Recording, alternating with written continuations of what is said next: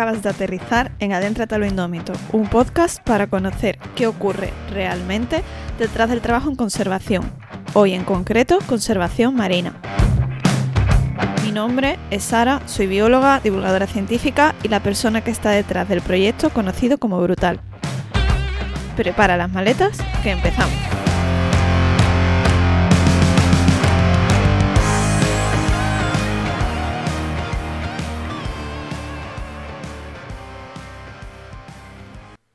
Oli, aviso, se viene un programa muy intensito. Hoy vamos a tener una invitada que además de ser genial como amiga y como persona, es una crack a nivel profesional. Os la presento desde ya. Es Estivalis Parras, que es fundadora de Sanamares, veterinaria especializada en fauna marina, y yo añadiría, mm, así como concepto, culo inquieto. Es cierto que esto de culo inquieto lo tenemos en común las dos, ¿vale? Nos metemos en mil fregados porque siempre nos gusta, nos encanta nuestro trabajo y acabamos hasta arriba. Hoy quería contaros algunas cosas que no siempre se ven o no contamos tantos mm, de Sanamares, de Brutal o de cualquier proyecto a nivel general que comience simplemente mm, desde la nada, porque una persona tiene claro cómo quiere hacer las cosas, cuáles son los objetivos y que tras pasar, como ha sido nuestro caso, por distintos proyectos, por distintos trabajos, decidimos en su momento comenzar el nuestro propio. No es sorpresa, creo, que os diga que no es nada, pero que nada fácil. Ya sabemos, eh, o lo habéis ido escuchando también, lo complicado que es encontrar trabajo o trabajar para conservación, para ciencia en general, pero en este caso vamos a hablar de nuestro sector, que sería conservación en España, es muy duro y bastante complicado. Si a esto le sumas que eres un proyecto pequeño e independiente, pues aparecen muchísimos obstáculos más. Os explico esto un poquito mejor, ¿vale? Para que así también entendáis cómo es nuestro día a día en la oficina, cuando buscamos proyectos, etc. Para comenzar, en muchas convocatorias, cuando tú solicitas un dinero para poder financiar tu proyecto de conservación, es necesario que tú aparte, aportes perdón, una parte del dinero y normalmente es un porcentaje. Es decir, pueden pedirnos que para concedernos ayuda para ese proyecto eh, tenemos que poner nosotros o nosotras el 50% del presupuesto. Imaginaos que somos una entidad pequeñita que con mucho esfuerzo conseguimos 1.000 euros, reunir y poner nosotros, entonces la ayuda nos daría solamente otro 50%. Si nosotros aportamos 1.000, esa ayuda nos daría otros 1.000 de forma que tendríamos 2.000 euros en total para poder sacar un proyecto de conservación. Sin embargo, imaginaos que somos una entidad más grande y que somos capaces de poner 50.000 euros, ¿vale? ¿Eso qué implica? Que en esa ayuda, si está dentro del margen que se concede, pues le darán otros 50.000 euros. Por tanto, acabarán teniendo 100.000 euros para poder sacar adelante un proyecto de conservación. Conclusión, siempre un proyecto pequeñito, vamos a tener que trabajar muchísimo más y nos va a ser muy complicado poder dar un salto grande a conseguir financiaciones de estas más grandes. Luego, otro detalle a tener en cuenta es que los proyectos de conservación, bueno, muchos proyectos, pero en conservación ocurre, se suelen eh, gestionar a largo plazo y se suelen pedir a largo plazo. ¿Por qué? Porque no podemos, imaginaos que tengo que mejorar la población de lechuzas en una zona. Pues yo eso no lo puedo hacer en un mes. Depende de eh, cuántos individuos tengamos, tienen que criar, tenemos que hacer una mejora de hábitat y todo esto implica que la, naturaleza lleva su propio ritmo. Es decir, nosotros adecuaremos nuestras actuaciones según lo que vaya ocurriendo en ese momento del año con la cría, con las liberaciones, etc. Sin embargo, la mayoría de las veces el, dinero que tú recibes de, de estas ayudas de financiación o de sea de donde sea, de donde venga, se te paga a posteriori, es decir, a proyecto finalizado. Si nosotros vamos a imaginar que tenemos un proyecto de tres años, pues tenemos que estar poniendo de nuestro dinero toda la financiación para que el proyecto se mantenga.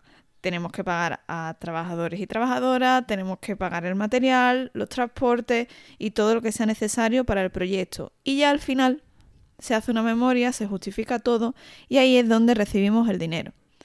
Entonces, si tenemos 2.000 euros para mantener tres años todo ese sistema, probablemente sea muy complicado que podamos sacarlo adelante. Sin embargo, si eres una entidad muy grande, de esas que lo mismo te arreglan una carretera, que salvan, no sé, caballitos de mar, por decir algo, tendrás dinero sin problema para poder mantener todo este sistema, el material, eh, los trabajadores y, por supuesto, claro, el dinero para publicar artículos científicos. Pero de eso mm, ya me meto en ese fregado otro día. Entonces, si eres una entidad pequeña, ¿cómo lo consigues? Vale, pues en nuestro caso, en el de Brutal, mantenemos todo el sistema como podemos gracias a las formaciones. La parte de divulgación, ahora gracias a los coffee, que ya aprovecho y hago mi spam, ¿vale? Tenéis en nuestro Instagram y al final de cada post en el blog y al final también de la página principal de la página web, un botón para invitarnos simbólicamente a un café, ¿vale? Por el contenido que generamos. Bueno, volviendo a la parte de conservación, ¿vale? Para mantener el sistema funcionando, compramos materiales, costeamos los transportes, pagamos a trabajadores y trabajadoras con el dinero que entra de las formaciones. ¿Vale? Así que aprovecho también desde aquí para dar mil gracias, de verdad, a quienes apostáis por formaros, pero además que sepáis que estáis ayudando directamente a la conservación. Lo económico no es el único obstáculo. Para que el tren continúe, eh, nos dejamos las horas, nos dejamos la vida en el curro. La única forma de mantenerlo todo es que pongamos nuestro propio tiempo, porque, mm, y aquí cuando digo eh, nuestro, no me refiero a nuestros trabajadores o a nuestras trabajadoras, nos referimos a las personas que llevamos este tipo de proyectos pequeñitos, ¿vale? ¿Por qué? Porque no podemos poner a los demás a hacer todo esto pero sí eh, acabamos sacrificando muchas veces cosas de nuestra vida para que al final saquemos adelante los proyectos. Esto significa que trabajamos literalmente 24/7. Lo mismo estamos eh, actualizando una web que yendo al campo, que haciendo ventas, que preparando contenido para Instagram. Todo. ¿Por qué? Porque no hay una financiación lo suficientemente grande como para que podamos tener a más gente. Entonces, para que nuestros trabajadores y nuestras trabajadoras al final tienen unas condiciones como tienen que ser, que están estipuladas, entonces no lo cargamos nosotras. ¿Qué ocurre aquí? Que aunque trabajamos 24/7, luego, eh, en cuanto vemos que nos ha salido bien, que hay una pareja de lechuza criando, que conseguimos que se cambien con protocolos en pesca, vemos que nos ha merecido la pena. Entonces mm, seguimos aquí en el bucle. Ya aprovecho, ¿vale? Si me estás escuchando y en algún momento me has mandado un email, eh, me has escrito por Instagram y ves que no te respondo, pues que sepáis que es probable que esté en el campo, en la oficina, muestreando, cerrando un contrato, yendo a un ayuntamiento o haciendo saber qué malabares, ¿vale? Para que todo salga adelante. Este año es cierto que ha sido especialmente duro. ¿Vale? Hay muchas convocatorias que no han salido. Las empresas tampoco han tenido dinero o han preferido, ante la incertidumbre, no financiar proyectos de conservación, vamos, ni de ningún tipo. Hemos visto a muchos compañeros y proyectos ir quedándose por el camino por lo difícil de la situación. Y claro, también se han visto eh, volar cuchillos. Si me permitís un consejo, mm, no sirve de nada lanzar cuchillos, te va a servir para conseguir esta convocatoria, pero si de verdad quieres luego llegar a la meta, mejor hacerlo en compañía. Además, no es nada fácil conseguir un trabajo de forma genérica en este mundillo. Tienes que currártelo mucho y últimamente incluso parece que tener muchos likes. Aunque eso, también os digo, solo funciona a corto plazo. Cuando llegues de verdad al campo y te pregunten o, o tengas que desarrollar tus habilidades, mm, ya veremos si, los followers pueden transportarse e ir por ti al campo.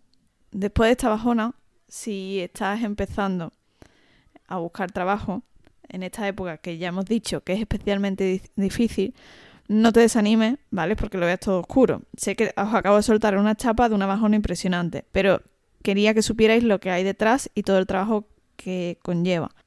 Nosotras llevamos años y años currándolo y nos sigue costando muchísimo, teniendo ya una experiencia, un currículum, tanto a nivel personal como a nivel del proyecto en sí. Pero cuesta. Así que muchísimo ánimo, de verdad, al final se acaba consiguiendo aunque tengamos etapas un poco más duras como la de este año. Como os decía, mm, perdón por la bajona, pero quería contar esto porque no lo solemos contar en redes, no, se suele mostrar tanto.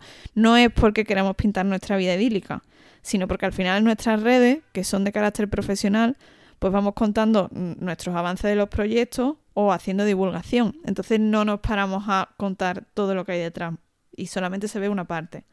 Pero bueno, para eso tengo este podcast y así eh, ya os habéis enterado de al menos una parte de todo lo que no se ve. Ya no os doy más la chapa, que lo mismo mm, ahora mismo estáis mm, dejando de escuchar esto, pero eh, aquí llega ya Estivali, ¿vale? Ella lo va a arreglar porque ella es nervio puro, así que ella no nos va a reactivar rápido. No conozco, también he de decir, a personas más currantes que ella, con más pasión por lo que hace y tan apañada. Así que ahora mismo la pillamos en Cádiz, vamos para allá y a ver qué nos cuenta.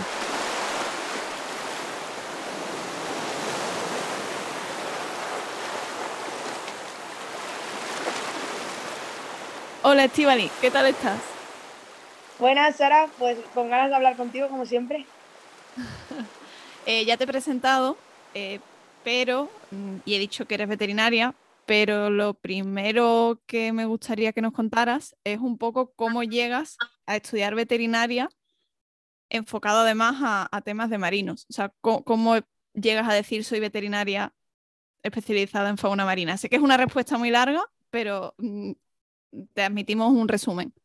Vale, eh, voy a intentarlo. Pues eh, realmente todo empezó cuando era ya pequeña y no sé por qué los documentales del mar siempre me, me fascinaban y me, me, encantaban. Y sabía, tenía muy claro que quería salvajes, pero realmente no sabía que, que se podía especializar como veterinaria eh, marina. Entonces entré la, en la carrera, lo cual me costó mucho llegar y mucho sacarla también pero conforme entré la carrera ya tenía muy claro cuál era un poco mi, mi perfil. Eh, además empecé ya a bucear desde primero de carrera y esto fue marcando cada vez más a lo que me quería dedicar. Y únicamente en la carrera tuve una, una optativa que fue biología marina. Eso fue lo, lo, único que toqué de animales del mar en toda la carrera. Pero recuerdo que, que me enamoré o sea, me enamoré cuando me metí la primera vez en el agua y me enamoré en esa clase y acabé de enlazar todas las, las de alguna manera, todos los pequeños em, eh, momentos en los que sí que había notado esa conexión hasta que al final pues lo tuve tan claro que dije, quiero ser eso y a por ello vamos. Eh, entiendo que desde que terminas la carrera hasta que llegas a Sanamares, que luego te preguntaré por Sanamares, pasan muchas cosas. Eh, entiendo que habrás tenido curros de, relacionados con veterinaria, pero habrás tenido también otros curros mm, que por aquí hemos pasado todos y todas, que a lo mejor no te hacían tanta gracia. Eh, ¿Tienes algo así que llame especialmente la atención? Bueno, sí, a ver, eh, yo, yo, estuve trabajando, llevo trabajando desde los 17 años. No siempre, claro, relacionado con veterinaria. Yo sí que he hecho prácticas desde segundo de carrera. Todo lo que he tocado son animales marinos. No he hecho nada de prácticas con otros animales de otras especies, menos que lo que te marca la carrera. Pero claro, para la carrera hay que pagarla y también luego las prácticas también hay que pagarlas. Y también, y hoy por hoy en día también Sara hay que pagarlo. Entonces, esto cada día al principio tenía trabajos que no estaban nada relacionados con el mar, pues eh, hostelería, eh, repartido propaganda, eh, he cuidado niños, soy entrenadora, eh, he cuidado gente mayor, he hecho un poco de todo y poco a poco pues sí que una vez me empecé con el tema del buceo, eh, dije, bueno, pues para estar trabajando y complementándolo, pues un trabajo que tenga algo más que ver con lo mío. Y como no podía ser de momento veterinaria, pues fue con instructor de buceo. Y poco a poco sí que es verdad que a día de hoy, pues siempre los trabajos que he tenido ya desde hace unos años atrás hasta ahora son siempre relacionados con el mar de una manera o de otra. Entonces la cosa ha ido mejorando, pero cuando empezó y hasta hace relativamente poco, no, no era así, no era así. Te lo he preguntado porque puede ser que haya gente que nos esté escuchando, que esté ahora mismo en la universidad o que lo vea todo súper difícil. Y yo soy la primera, que yo he sido camarera, he, he cuidado niños, o sea, creo que entre tú y yo llenamos la lista de no sé cuántas profesiones diferentes o, más bien cuántos trabajos curros diferentes. Entonces, para que sepan que, a lo mejor el trabajo idílico no está ahí a la vuelta de la esquina, sino que primero hay que costearse unos estudios, unas prácticas, unos viajes de estos que se hacen para aprender, entonces también para que vean que, bueno, que no pasa nada, ¿sabes? Que al final, si te lo ocurran mucho, llegas, pero que, se pasa por todo. ¿Qué vivas hay, que, hay, que, escalar, hay que escalar, que lo tengan en cuenta. Yo siempre animo a la gente eh, que el final está y que, y que forma parte del camino, yo creo, o por lo menos aquellos que lo tenemos más complicado, pero hay gente que no tiene el camino tan pedragoso, ¿no? Pero, oye, no me arrepiento de nada, todos los trabajos me han enseñado y, me han enseñado para hacer el, trabajo hoy en día que, que, realizo de conservación de veterinaria.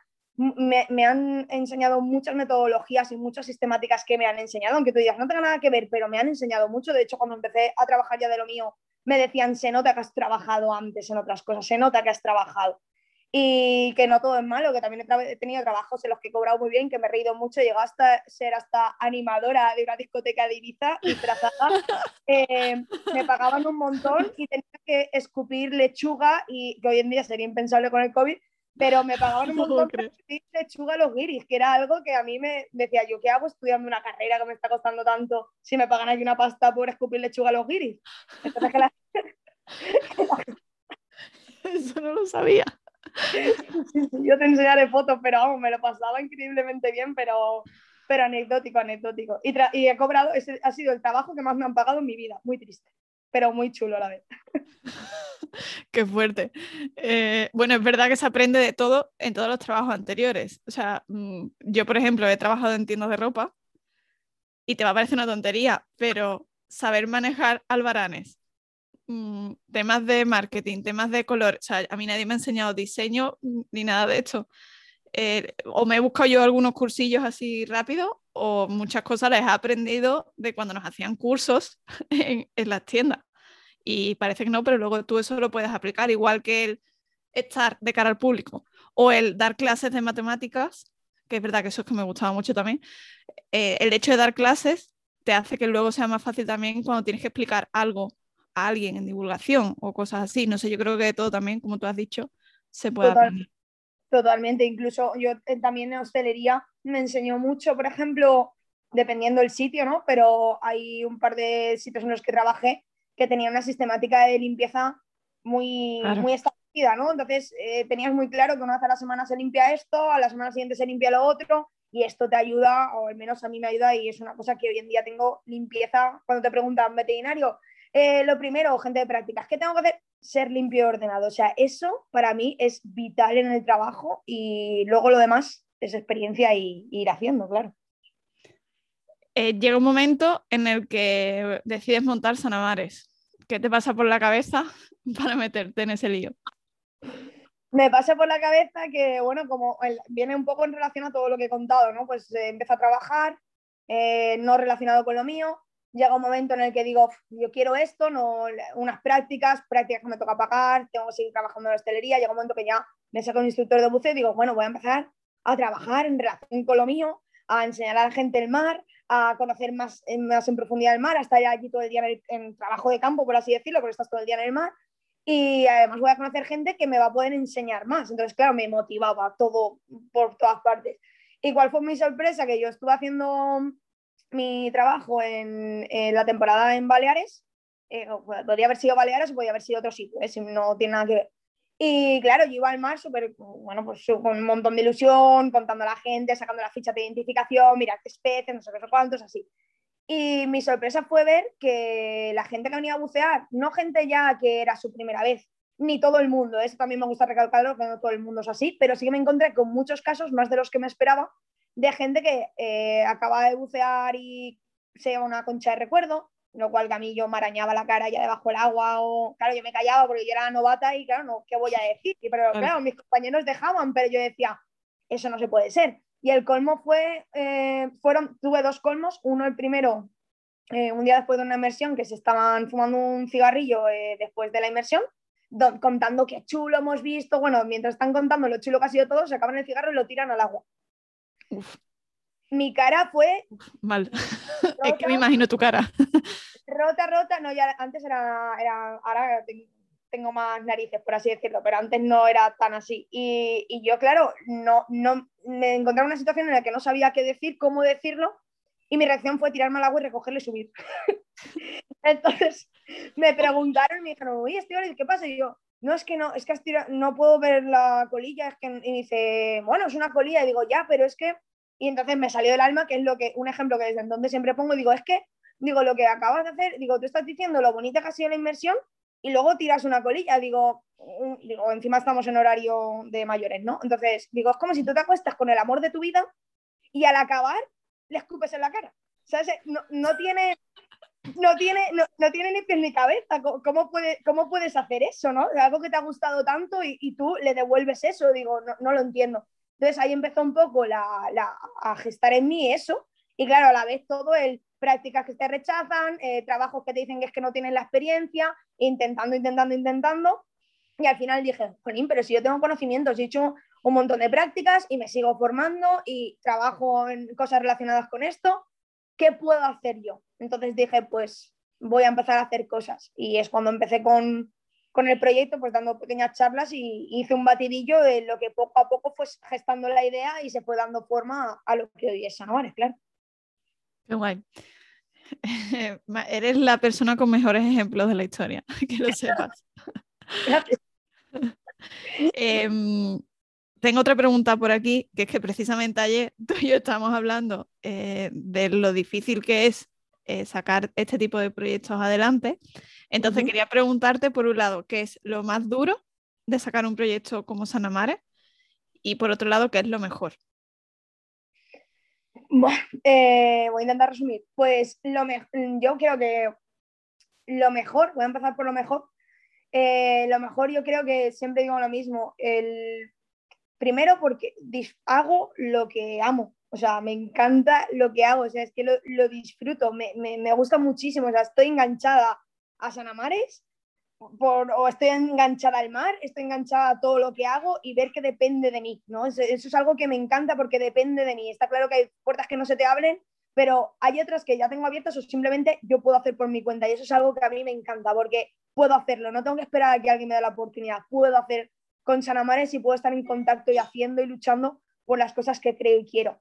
Y por supuesto, una de las cosas que para mí más me llena, aparte de eso y que me hace aprender y que me hace mejorar y crecer, eh, es ver mi alrededor. Mi alrededor es algo que, me fascina, levantar la cabeza y, y, ya no te hablo de gente a la que llego, que luego cambia o no cambia, te hablo de gente de mi alrededor más cercana, de familiares, de amigos, que he conseguido que cambien cosas de ver lo emperrada que estoy y lo, empeñada que estoy con, ese sentimiento y, ya no es que se lo consiga inculcar, es que consigo que lo sientan y lo sientan como yo.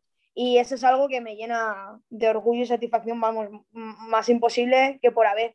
Y como malo, malo sí que es cierto que pues, es complejo cuando somos eh, proyectos pequeños, eh, como hablábamos ayer, nos toca pelear mucho. Hay gente pues, que, pues, que es más grande o que empieza en otro escalón ¿no? y ya tiene unas escaleras que no tiene que, que, subir y, y, se nota ¿no? que cuando ya vas por el subes el ascensor hasta el, hasta el quinto, te quedan dos pisos, que si subes desde el piso uno y encima desde el uno no, sino que has aparcado el coche en el subterráneo nivel 4. ¿vale? Entonces, ahí hay un proceso que evidentemente hay otras personas que no tienen que pasar por ese proceso, pero bueno, se disfruta y todo curte, ¿no? Pero sí que es cierto que lo más duro, aparte de ver que muchas veces eh, se te limita, ¿no?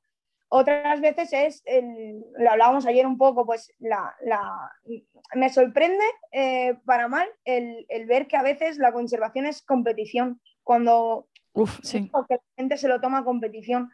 Para mí no es así. De hecho, cuando entran algún tipo de malentendidos, porque siempre puede haber algún tipo de malentendidos, los cuales yo intento no, no tener, yo lo que hago directamente es cojo y miro para otro lado y punto, porque es lo que justamente te comentaba ayer, ¿no? No quiero dejar de sentir lo que siento cuando hago lo que hago. Quiero que me llene y me, me saque una sonrisa cada día. Está claro que a veces hay más estrés, menos estrés, pero yo siempre me, me levanto con una sonrisa, me acuesto con una sonrisa pensando que voy a ir al mar, en la charla que voy a dar, en la gente que voy a conocer, en las cosas que voy a hacer, los viajes que voy a hacer. Y yo no quiero que se lo cambie. Entonces, aunque hay cosas malas, pues los escalones que toca además, eh, las peleas que te toca además por no tener otras facilidades que a lo mejor se tienen y luego las rivalidades que otra gente tiene, pues eso es la, para mí la parte ya no mala, sino triste, ¿no? De, todo esto. Feo. Mm, es feo. Es feo decir, jolín, yo he llegado a esto y yo pensaba que todo el mundo que se dedicaba a esto tenía ese sentimiento, ¿no? De, de ah, y no es así. Hay gente que, que, no y lo que ya te he comentado alguna vez, yo creo que justamente ahora este año, este, el año del COVID, para mí ha sido crucial de, ver realmente quién tiene ese sentimiento puro de colaboración o aunque no colabores directamente, pero que sí que es puro, como así decirte, transparente y con buena onda, que yo digo. Y luego ves otra gente que, que ha aprovechado un poco todo esto para, para intentar eh, subir escalones chafando cabezas y, no me parece la manera ni de colaborar ni de, ni de, ni de trabajar en conservación. Ni en conservación en ningún sitio, vaya, pero... O sea, segundo todo lo que has dicho. Nada más que añadir. Em, otra cosilla. Mm, bueno, quería preguntarte dos cosas más de Sanamare. Una, que nos lo vendas el proyecto, o sea, que me cuentes un poco alguna cosa que estés haciendo ahora para que la gente, o, o que hagáis de forma continua, para que la gente que lo esté escuchando pueda buscaros, ¿vale? Aunque yo voy a dejar todas vuestras redes sociales puestas. Bueno, respóndeme a eso primero y ahora luego te hago la siguiente. Vale, pues eh, Sanamar es un proyecto, no, venga, va. es que de venderme siempre se ha mal, pero bueno, pues eh, Sanamar es un proyecto de, bueno, pues es una asociación medioambiental dedicada al medio marino en el que hacemos diferentes cosas, evidentemente pilar, fundamental siempre divulgación, o sea, si, evidentemente también hacemos algo de ciencia, investigación, etcétera, pero si no la si eso se queda en casa y no lo divulgas, no vas a ningún sitio. Y el problema es que hay mucha gente que todavía le falta esa divulgación, por lo tanto, pilar fundamental siempre divulgación. Y luego tenemos proyectos, tenemos proyectos ya de hace tiempo que llevamos haciendo el de proyecto de, recogida de huevos de tiburón y raya, porque hay unas medidas que evidentemente están contempladas en el del Atlántico, pero no del Mediterráneo. Entonces llevamos años tomando datos para que las incluyan en, a partir de tener propios registros, poderlas incluirlas en avistamientos y registros de huevos que se tienen del Atlántico pero no del Mediterráneo. Estos datos son importantes porque también van con diferencias de tallaje de esas especies. Entonces nos ayuda a ver qué especies hay, qué diferencias de tamaño hay, que lo cual va a tener unas eh, diferencias claras con, otras tallas.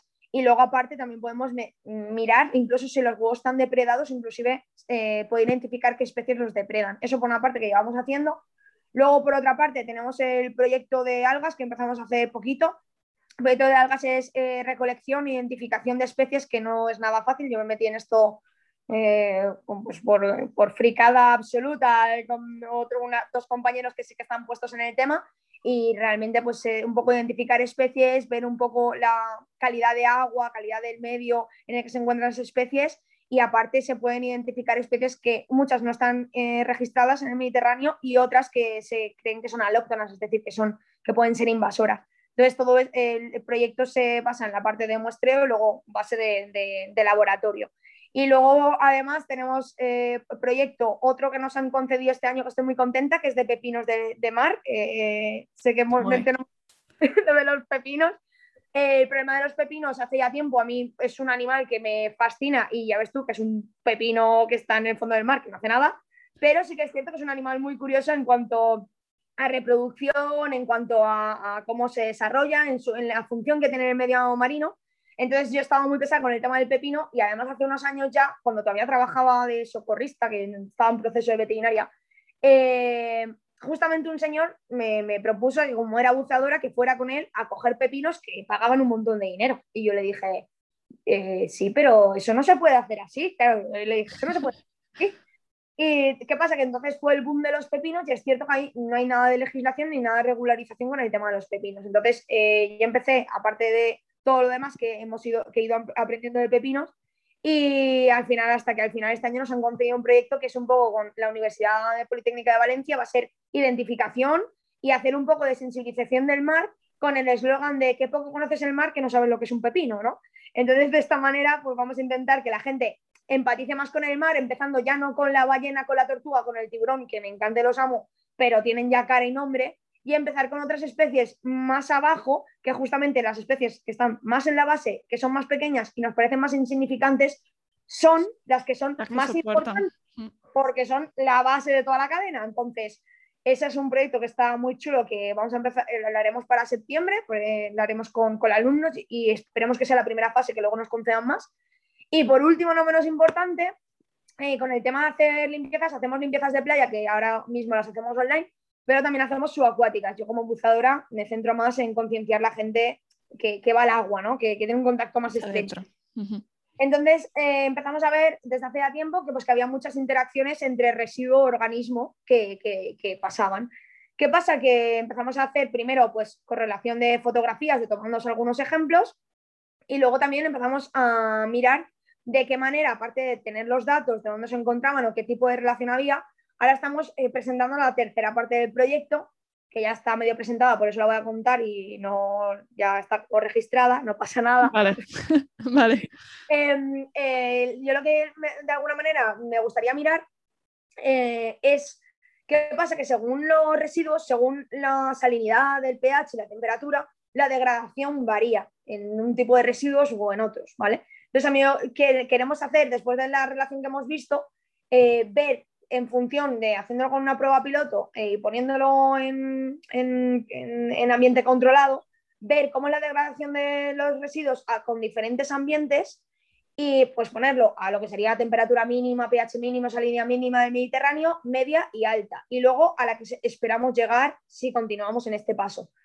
¿Por qué? Porque esto evidentemente vamos a sacar mm, conclusiones porque ya ha habido proyectos similares con otras cosas, aunque no exactamente igual, y realmente esto nos va a dar señal, primero, que hay una degradación diferente y segundo, que, está, que según cómo sea esa degradación, esa relación que tenga con el organismo que tenga adherido o inclusive la, acumulación que está haciendo el organismo va también a cambiar. Entonces, eh, saber estos cambios que vamos a intentar simular lo que está pasando ahora y lo que pasaría, nos puede dar un poco de idea de lo que va a pasar si continuamos al paso que vamos. Es una pasada, ¿eh? Estoy, muy contenta, tengo muchas ganas de, empezar esta tercera fase, la verdad. creo que va a estar muy guay. Eh, sé que no eres una persona ambiciosa en el sentido de, mm, de querer llevarte los focos y esas cosas, pero sí sé que eres un culo inquieto y que estás siempre pensando cosas y proyectos a futuro. Entonces, ¿cuál sería tu proyecto idílico para desarrollar de Sanamares o a qué te gustaría que llegara Sanamares? Piensa a lo mejor en 10 años. Tengo que cortar, tengo que hacer un, inciso porque se me ha olvidado el proyecto. Adelante, primero, sí. Que me pueden matar. Eh, un proyecto súper chulo que llevábamos mucho tiempo intentando conseguir de tiburones y rayas en el estrecho de de Cádiz, que te estamos dando, que se me ha olvidado el que justamente estamos haciendo más ahora.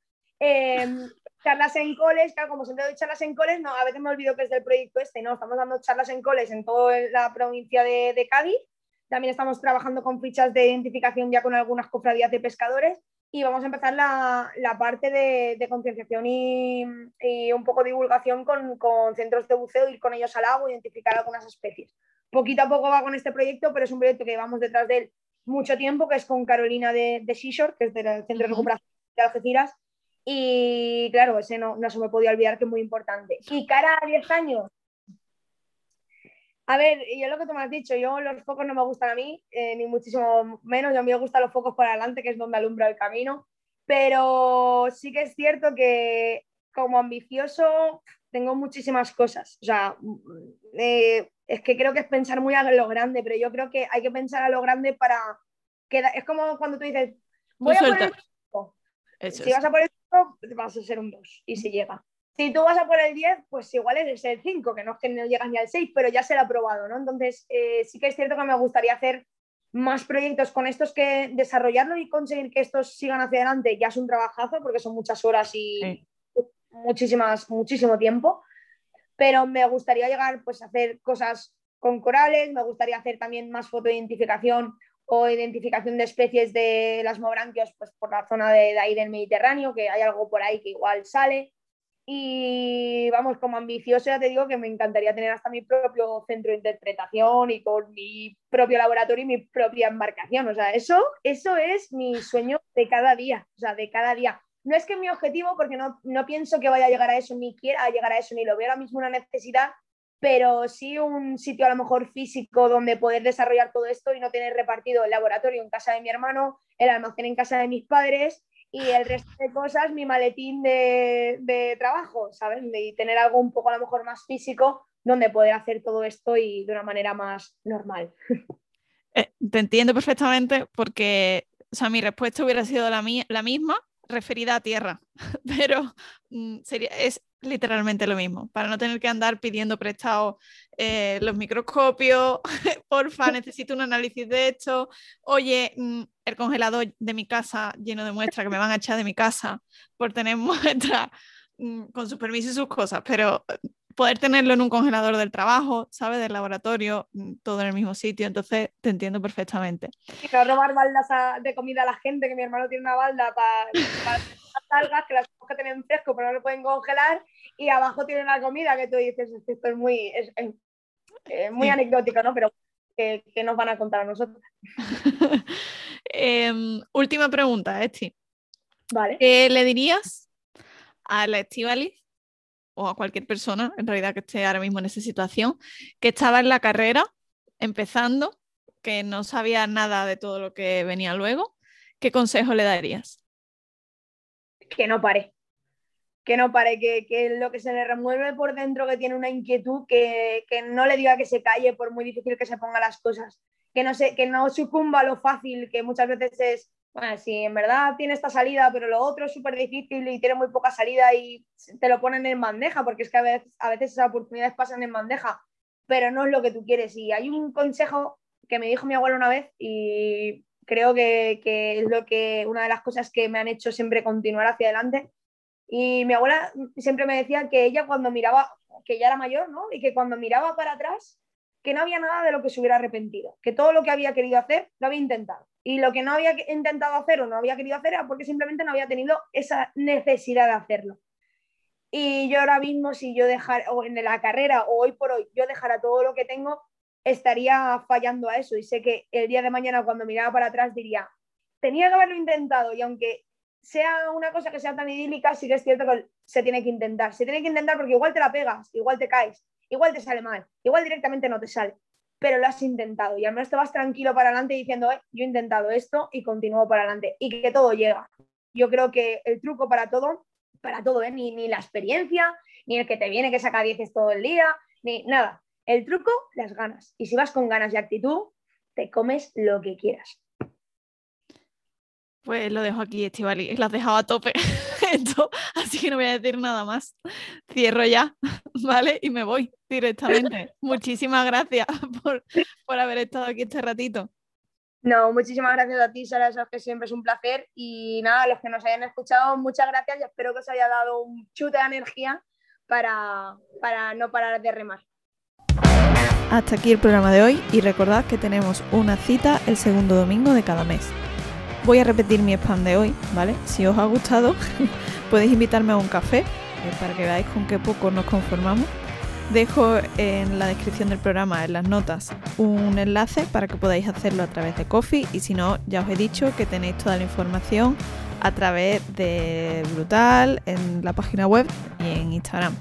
Muchísimas gracias por oírnos y no olvides suscribirte a este podcast que pertenece a Podcastidades, la red de podcast de ciencia, medio ambiente y naturaleza. Seguimos en contacto a través de Twitter en arroba aindómito, en Instagram a través de arroba brutal barra baja blog o en mi Instagram personal arroba sara.pintomorales. También tenemos el blog en la web brutal.org.es y creo que no se me olvida nada más, así que nos vemos en lo indómito.